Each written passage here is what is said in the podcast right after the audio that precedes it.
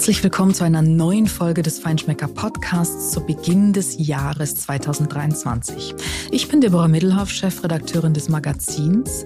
Und am Anfang des neuen Jahres geht es, man kann schon fast sagen, traditionell, um die Trends, die uns in den kommenden Monaten beschäftigen werden. Was kommt, was bleibt, wenn es um Genuss geht? Was prägt die Bereiche Food, Gastronomie, Getränke und Lebensart? Darüber spreche ich auch dieses Mal wieder mit meinem Kollegen und Redakteur Julius Schneider. Er hat den Trendreport 2023 in der Aprilausgabe des Magazins betreut und mit dem ganzen Team die wichtigsten Themen recherchiert. Herzlich willkommen, lieber Julius. Toll, dass wir beide heute mal wieder, kann man schon fast sagen, eine Podcast-Episode aufnehmen. Ich freue mich riesig, weil das Thema, über das wir heute reden, ist äh, ganz, ganz spannend. Es geht darum, was kommt, was bleibt, die Trends 2023, was prägt dieses Jahr in der Kulinarikszene, in der Gastronomie, im ganzen Food-Segment, was beschäftigt uns in den kommenden Monaten. Und du hast mit äh, dem ganzen Team auch unter Einbindung all unserer ähm, mhm. Experten, die wir quer durch Deutschland und auch im Ausland haben, recherchiert, was hier die prägenden Themen sind. Was sind die Kernfragen, Julius, die im Moment sich auch in den Trends widerspiegeln, die wir im Feinschmecker in der April-Ausgabe darstellen? Ganz genau, ja. Vielen Dank für die Einladung. Ich glaube, der Trendreport ist der dritte, den wir jetzt machen. Und ähm, das ganz große Thema, was glaube ich auch schon das dritte Mal jetzt dabei ist, ist die Nachhaltigkeit, die über allem schwebt. Und äh, im Bereich Food ist es, ja, es ist die gesunde Ernährung, aber es ist vor allem auch die bewusste Ernährung. Also was löse ich mit meinem Essen aus, mit meiner Entscheidung? Weil es ist ein Unterschied, ob ich regionales Gemüse esse, exotische Früchte oder Fleisch.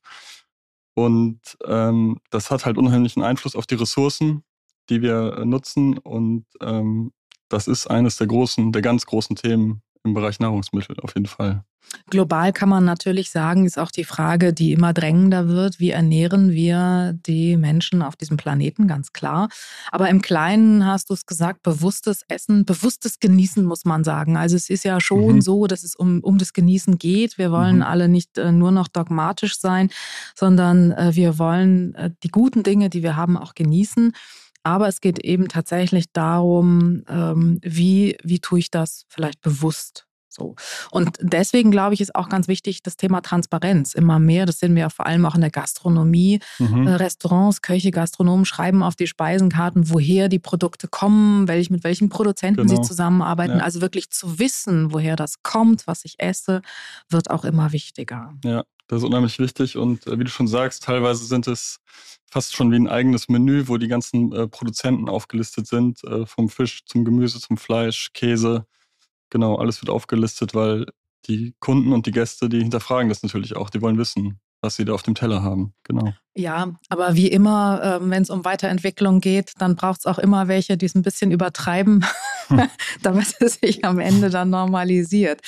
Also manche Speisekarte sind wirklich ähm, äh, exorbitant lang und bis ich das alles durchgelesen habe, die Geschichte ja. über Bauer Bunte, ähm, ist, bin ich eigentlich auch schon satt. Aber ähm, dennoch, es ist gut, es ist die richtige Richtung und vieles relativiert sich dann auch in der Entwicklung. Wir wollen zuerst mal schauen in den Bereich Food. Food, mhm. Lebensmittel, Produkte. Ähm, ich glaube tatsächlich, wenn ich da drauf schaue, auch auf das vergangene Jahr und so ein bisschen in die Zukunft gucke, was sich da gerade tut, gab es tatsächlich im ganzen Bereich Ernährung und Genuss noch nie so viel Innovation wie heute. Unglaublich viele Start-ups sind unterwegs, die experimentieren, die forschen, ähm, und ganz, ganz viel ausprobieren. Aus deiner Sicht, aus deiner Erfahrung in der Beschäftigung jetzt mit diesem Trendreport, was sind im Bereich Food die Bereiche, wo sich tatsächlich gerade am meisten bewegt? Ähm, also, wo sich sehr viel bewegt und was auch mit dem äh, zu tun hat, was wir gerade angesprochen haben, mit den Ressourcen, sind Alternativen zu äh, Fleisch auf jeden Fall und mittlerweile auch zu Seafood. Ähm, was wird da entwickelt? Zum einen gibt es Lab-Grown Meat. In Singapur das erste Restaurant eröffnet, das Lab-Grown Meat auch wirklich serviert. Ähm, da gibt es Huhn aus dem Labor, was aus Zellen gewonnen wird und dann ähm, in der Petrischale in bestimmten Reaktoren wächst. Und ähm, ist noch, muss man sagen, äh, weiterhin exorbitant teuer in der Entwicklung. Das auf jeden Deswegen Fall. auch noch kein äh, Projekt, was jetzt in die, in die Breite entwickelt werden kann. Aber man kann sagen, dass sich da sehr viel tut und die Produktionskosten auch immer schneller sinken und wir sicherlich ähm, bald auch mehr solche Projekte auch in Europa haben werden.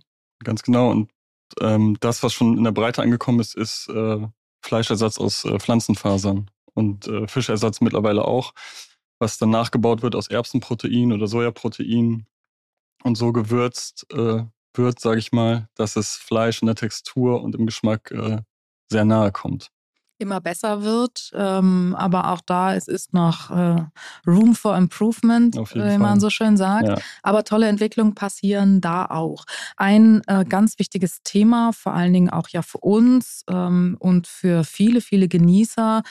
Ein polarisierendes Thema ist äh, die Foie Gras, mhm. die Gänse- oder Entenstopfleber ein Traditionsprodukt in Frankreich. Da tut sich ganz viel. Kannst du uns sagen, was es da für Alternativen mittlerweile in der Entwicklung gibt? Genau, da gibt es auch, ich würde sagen, zwei Richtungen, die es gibt. Ähm, das eine ist, dass man die Leber von Gänsen, ähm, also ganz normal aufgewachsene Gänse, Biogänse nimmt und die anreichert mit Fett. Mit, äh, das passiert mit Butter und Kokosfett um daraus diesen Schmelz und diese sehr fettige Konsistenz zu kriegen, die Foie Gras eigentlich hat, aber die unter äh, Umständen entsteht, die heute nicht mehr wirklich tragbar sind. Das wäre die eine Richtung. Und die andere Richtung, die wir auch im Trendreport haben, ist, dass es, äh, es gibt ein Unternehmen, ist auch noch in der Anfangsphase ein Startup äh, aus Zellen, das äh, die Leber züchten will im Labor. Auch aus dem Labor dann, genau. genau. Und es gibt tatsächlich auch noch eine dritte ähm, Richtung. Dort ähm, versuchen die Landwirte, die die Gänse halten, sozusagen den, äh, das natürliche Fressverhalten ähm, zu beeinflussen und zu stimulieren, indem sie mit Licht und mit Temperatur mhm. arbeiten. Mhm. Und die Gänse, die ja sonst, bevor sie im Herbst ihren oder Spätsommer ihren Flug in den Süden antreten, müssen sich Kraft anfressen für diese wegzehrende Strecke. Und das tun sie eben ähm, entsprechend bei sich verändernden Licht- und Temperaturverhältnissen. Ja. Und das ahmt man nach, sodass die, die Tiere also quasi freiwillig und dann auch eben so viel sie können, ähm, mehr Futter zu sich nehmen und die Leber dadurch fetter wird. Also es gibt auch da tatsächlich viele Projekte, die vielversprechend sind, die übrigens ja auch schon von etlichen Köchen verwendet werden, gerade die angereicherte mhm. Leber. Mhm. Ähm, und das Produkt ist tatsächlich dem äh, herkömmlichen Original sehr, sehr nah. Also da gibt es äh, wirklich auf ganz hohem Niveau schon tatsächlich tolle mhm. Produkte. Ähm, Fisch und Seafood finde ich auch ein ganz wichtiges Thema, weil wir ja heute auch immer mehr darüber sprechen, ähm, die Ressourcen werden knapper. Einerseits Überfischung ist ein ganz wichtiges Thema. Einerseits ähm, die Verschmutzung der Ozeane. Stichwort Plastikmüll ist ein Thema. Drei Viertel des Mülls in den Ozeanen sind Plastik. Und äh, ich glaube, der WWF war es, hat gesagt, zwischen 5 und 12 Millionen Tonnen Plastik geraten jährlich in die Ozeane. Das wollen wir alles nicht essen. Mhm. Aber andererseits ähm, ist das Thema Aquakulturen ja auch nicht ganz unbelastet. Im offenen Meer verursachen die auch eigentlich eine oder sind sie auch umweltschädlich. Mhm. Also ganz so einfach ist es alles nicht. Und da geht der Fisch vielleicht lieber an Land, habt ihr jetzt festgestellt. Ganz genau. Und ähm, wir haben es im letzten Jahr schon äh, angerissen mit einem äh, Zitat, das äh, sagte, die Zukunft des Fisches ist an Land. Und äh, tatsächlich ist es so, dass dieses Jahr das erste äh, Unternehmen ähm, Fisch an Land züchtet. Und zwar geht das, äh, das ist die Firma Seawater Cubes, die ganze Anlagen anbietet, in denen ähm, Dorade, Wolfsbarsch oder Stachelmakrele an Land gezüchtet werden können. Und die Vorteile gegenüber Aquakultur im Meer, die erheblich die Umwelt belastet, äh, liegen die Vorteile schon auf der Hand, weil es halt ein geschlossenes System ist. Das heißt, es wird nicht sehr viel Frischwasser zugeführt, es wird alles wieder aufbereitet, es wird gefiltert, die Fäkalien werden abgesondert, auch noch als Dünger verwendet. Und Parasiten gibt es nicht, deswegen gibt es auch keine Antibiotika. Und ähm, Auch im Bereich der Garnelen gibt es da äh, Unternehmen, Schon die länger, schon genau. unterwegs sind, ähm, äh, im Norden und in Bayern. Also, Also da tut sich Vorreiter. einiges, Mhm. genau. Genau. Was ich auch ganz spannend finde, äh, das Thema Fisch wird auch in der Zubereitung äh, Mhm. immer ausdifferenziert, da kann man sagen, analog zum Fleisch verwendet. Kannst du uns dazu was erzählen? Genau, und das ist der Dry-Aged Fisch, der trockengereifte Fisch. Ähm, eigentlich sagt man ja Fisch so frisch wie möglich. Aber wenn es äh, unter fachlicher Anleitung geschieht, dass der Fisch gesäubert wird und von sehr guter Qualität ist, dann ist ein Fisch, der auch mal ein bis zwei Wochen, teilweise auch länger abhängt, wie ein Dry-Aged Steak, die ja noch länger reifen, äh, tatsächlich eine Delikatesse. Der ähm, Marco Müller in Berlin im Rutz macht das, glaube ich, unter anderem. Marco Müller macht das, genau. Pionier in dieser Zubereitungsart. Ja, und der, der Ursprung ist äh, aus Australien, Josh Nyland, der Koch, der das schon sehr lange macht und auch zwei Bücher dazu veröffentlicht hat.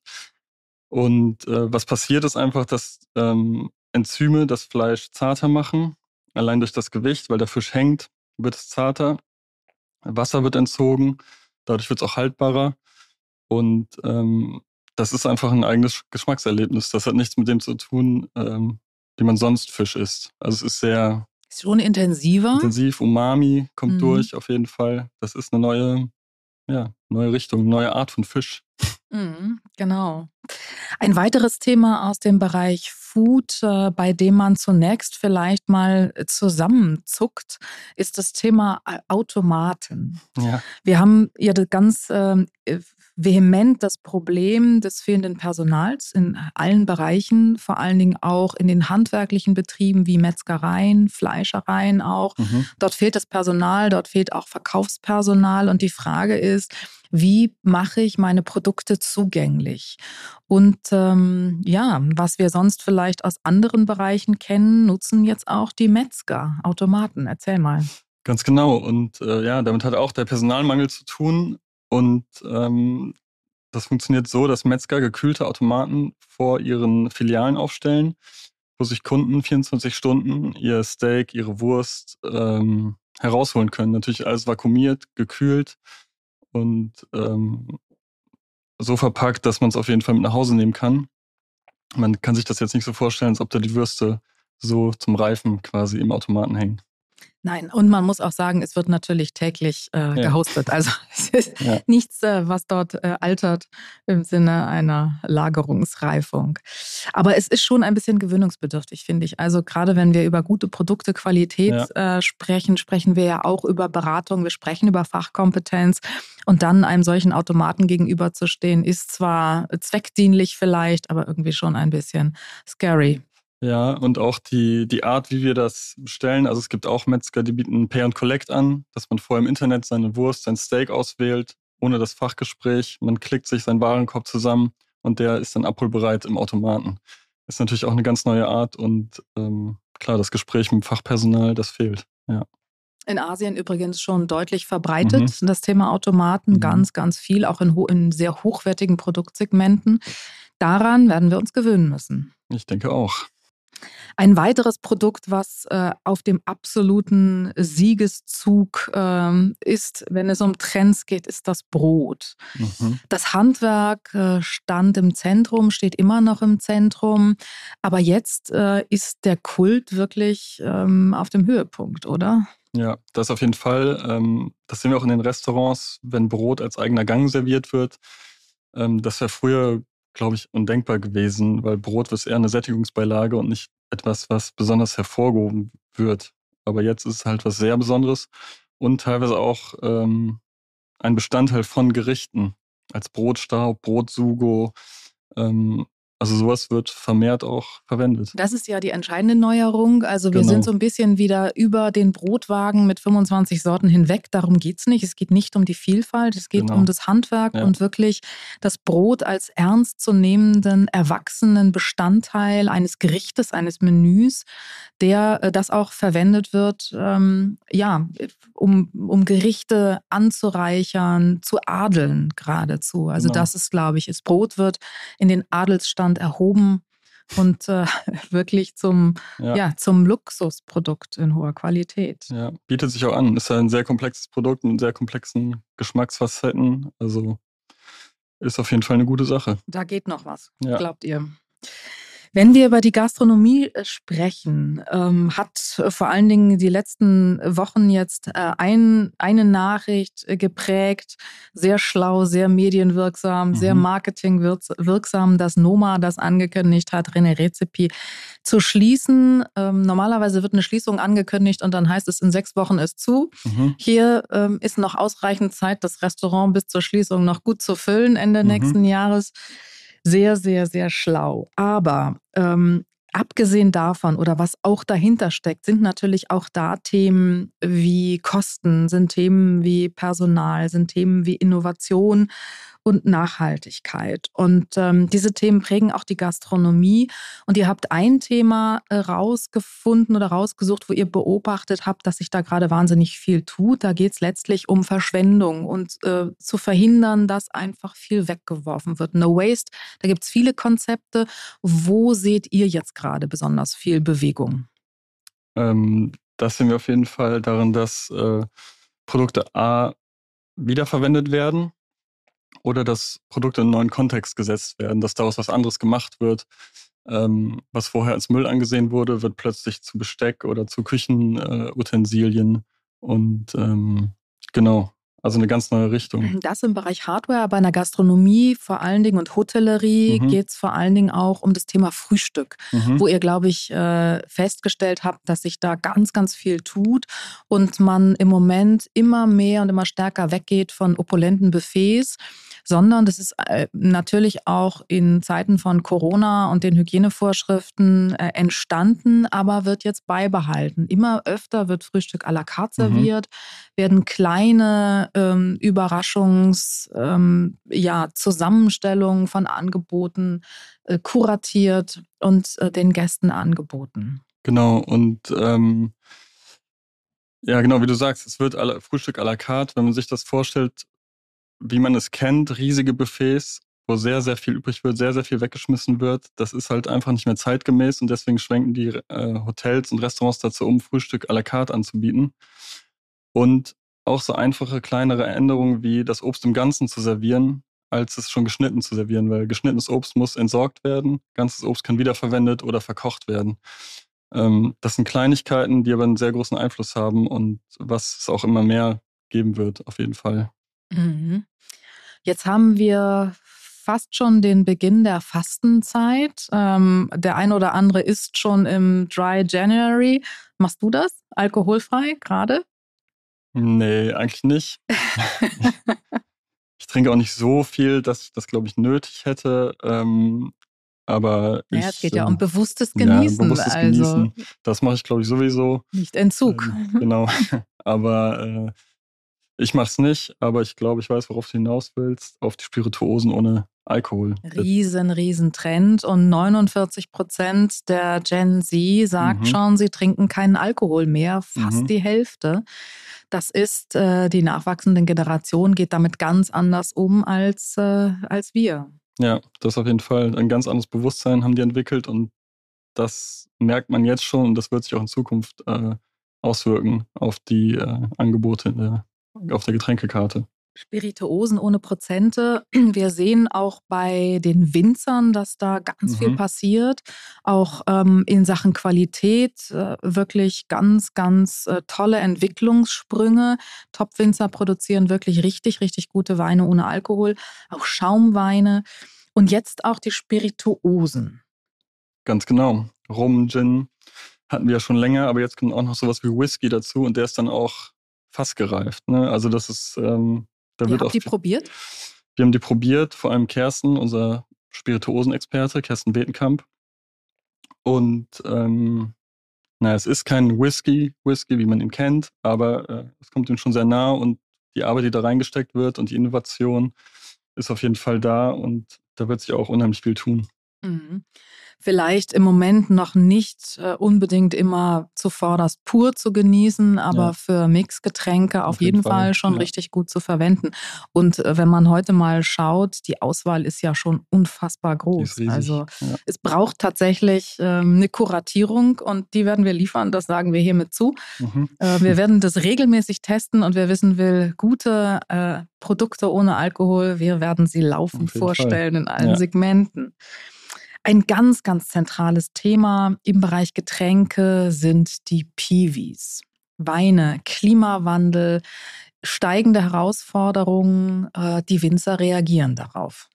Genau, und zwar mit äh, pilzresistenten Sorten, die, äh, ja, ich sag mal, stabiler sind als ähm, das, was konventionell angebaut wurde und äh, somit den Winzern natürlich auch eine Sicherheit geben, ähm, dass sie ihre Ernte einfahren und genügend Wein produzieren können. Also resistentere Sorten, äh, oft Kreuzungen, äh, auch aus alten und neuen, aber mhm. eben auch ganz neue äh, Sorten, die dort entwickelt werden. Und da sind schon wirklich extrem gute Erfolge erzielt worden. Ja, auf jeden Fall. Also das haben wir auch alles ähm, getestet. Wir verkosten ja ne, nicht täglich, aber schon häufig. Ja, fast und täglich. Fast täglich. ähm, und wir merken auch, da tut sich was und ähm, gerade auch die jüngere Winzergeneration ist da sehr, ja, sehr engagiert in Deutschland. Also da werden wir noch viel hören und das ist auch gut so, denn an etlichen Stellen ähm, hat der Klimawandel oder sorgt der Klimawandel schon für wirklich äh, steigende Herausforderungen. Wein, ein anderes Thema in diesem Segment, ähm, ein Riesentrendthema, der Naturwein. Ich sag mal, in Sachen Qualität ist da noch deutlich mhm. Luft nach oben an äh, vielen Stellen. Aber das ist ein totaler Hype. Also äh, wirklich erstaunlich. Äh, Weinbars, die sich darauf spezialisieren, habt ihr jetzt herausgefunden. Wirklich äh, die Weinbar Galuten in Hamburg oder Drunk by Nature in Berlin. Berlin ganz vorne weg natürlich auch wieder. Aber auch das ist ein Riesentrend, genau, der wachsen ein, wird. Auf jeden Fall. Da sieht man die jüngere Generation noch, die noch Alkohol trinkt. Die trinken gerne Naturwein, nachhaltig und oft auch biodynamisch angebaut. Das ist auch äh, super wichtig. Genau, wie du schon sagst, ähm, da gibt es viele Beispiele, wo man Naturwein trinken kann. Und es ist jetzt nicht mehr, ich sag's mal böse, ein Paletten- und Kistenthema, mhm. also keine Hinterhof-Klitschen, äh, nee, nee. wo man auf Holzpaletten sitzt, sondern äh, die Naturweine sind erwachsen geworden und äh, die Weinbars, die da entstehen, sind wirklich durchgestylt, äh, schick und auch was das Personal angeht, wirklich mit Kompetenz besetzt und äh, tatsächlich ernst zu nehmen. Ja. Also ein ganz, ganz spannendes Thema, mhm. auch das. Dann habt ihr natürlich äh, zusammen mit Kersten, der unser Kaffeeexperte mhm. ist, auch das Thema Kaffee weiter beleuchtet. Was gibt's da Neues? Ähm, da ist nach wie vor auch Nachhaltigkeit ein großes Thema, aber auch Terroir und Herkunft, ein fairer Handel, also Direkthandel, direkte Beziehungen von den Röstereien zum Landwirt, damit man auch hier wieder die Transparenz super wichtig, damit man weiß, woher kommt der Kaffee und auch wie wird das Röstprofil ausgewählt, je nach Herkunft. Also da sind die Röster inzwischen so hoch spezialisiert, dass sie sich ihre Röstprofile je nach Herkunft und Terroir anpassen. Und auch das wird äh, von den Gästen äh, gut geheißen. Auf jeden Fall, das kommt gut an. Und beim Kaffee gibt es auch Ersatzprodukte mittlerweile. Mhm. Was haben wir denn da, was auf den Markt jetzt kommt? Was man ausprobieren sollte vor allen Dingen? Ähm, Kaffee aus Lupinensamen tatsächlich. Ähm, ich persönlich muss sagen, ich habe es nicht verkostet, aber unser Kollege, der Kaffeeexperte Kersten Wetenkamp, und der war ganz angetan davon. Das ähm, ist wohl eine gute Sache und etwas, was auch ja, nachhaltig ist und funktioniert. Wie ja, schmeckt denn Kaffee aus Lupinensamen? Muss man sich das vorstellen tatsächlich, dass es an den, an den Geschmack von klassischem Kaffee und Kaffeebohnen herankommt? Ja, also Kersten meinte, das kommt nah dran. Man äh, Wahrscheinlich im Blindtest würde man es wahrscheinlich erkennen, aber es ist dem schon sehr ähnlich. Hat wohl einen Grund, warum es das gibt. Spannend. Also da tut sich auch äh, eine Menge ohne Koffein dann. Also auch das Thema gesunde Ernährung mhm. vielleicht. Mhm. Wer so ein bisschen auf seinen Blutdruck achten muss und mit dem genau. Koffein ja. haushalten muss, ja. für den ist es vielleicht eine gute Alternative. Wir werden da ein Auge drauf halten. Was aber ähm, innovative Röster auch machen, habe ich gelernt, sind tatsächlich die Fruchtaromen beim Kaffee Mhm. ähm, weiter auszubauen oder herauszuarbeiten. Genau, und äh, das ist die anaerobe Fermentation, die du ansprichst. Also ohne Sauerstoff wird der Kaffee fermentiert, oft mit der Schale. Und das trägt dazu bei, dass ganz neues Aromenspektrum entsteht, später im gerösteten Kaffee. Ganz fruchtig, ganz beerig und ähm, ja, das ist auch eine ganz neue Welt und es ist auch sehr oft, dass da ähm, ganz kleine Microlots, nennen sich die, für ausgewählt werden, also ganz kleine Lagen, aus denen dieser Kaffee dann fermentiert wird. Sehr speziell, also Ja. wir reden da über Spezialitäten, die auch entsprechend aufwendig und hochpreisig Auch sind, aber Mengen, ganz genau. kleine Ja. Mengen, aber ganz, ganz spannend, um wirklich das Spektrum von Kaffee, das Aromenspektrum von Kaffee wirklich zu probieren. Wer sich dafür interessiert, das lohnt sich Ja. absolut. Ja, und wenn der Kaffee dann gebrüht ist, dann bleibt der Kaffeesatz oder die Kapseln, im besseren Fall der Kaffeesatz, über und ähm, das werfen wir auch nicht weg, oder? Genau, das hat ja gerade schon angesprochen, dass daraus Dinge entstehen wie Kaffeebecher oder Schneidebretter. Also alles wird wiederverwendet, nichts mehr weggeschmissen werden. Und ähm, ja, da entstehen ganz viele innovative Produkte, teilweise auch aus äh, Kokosfasern oder Reishüllen. Also man versucht, so viel wie möglich wiederzuverwenden und nichts äh, zu verschwenden. Aus Lebensmittelresten werden Accessoires für die Küche, für den Tisch, für äh, andere Dinge oder auch zum Beispiel, habt ihr herausgefunden, aus alten CDs entsteht Besteck. Also der äh, Kreativität sind da keine Grenzen gesetzt im Bereich des, äh, der Wiederverwendung, des Recyclings. Upcycling könnte eigentlich das Wort des Jahres werden, oder? Ja, das könnte gut sein. Also findet sich auch in, äh, es gibt auch Kochmesser aus Schrott. Also der Begriff ist aus Plastikschrott und der, das Stahl aus äh, alten Schienen. Also da gibt es äh, unzählige, ich glaube, die das ist grenzenlos, was man machen kann. Kann man wahrscheinlich nicht wirklich gut mit essen, aber zumindest es ist eine gute Idee, die uns weiterbringt, weil jede gute Idee dafür sorgt, dass man drüber nachdenkt, darüber diskutiert und sich Mhm. darüber Gedanken macht. Und das ist sicherlich richtig. Lieber Julius, vielen Dank für diesen Überblick über die Sehr gerne. Trends in diesem Jahr. Und ähm, ihr haltet die Augen auf. Wir sind gespannt. Alle Details gibt es in der April-Ausgabe des Feinschmeckers und äh, laufend in diesem Jahr in den Ausgaben. Alles klar. Vielen Dank. Das war wieder eine Episode des Feinschmecker Podcasts. Mehr spannende Themen rund um Genuss, Gastronomie, Reisen und Lebensart gibt es im Magazin jeden Monat neu und natürlich auf feinschmecker.de.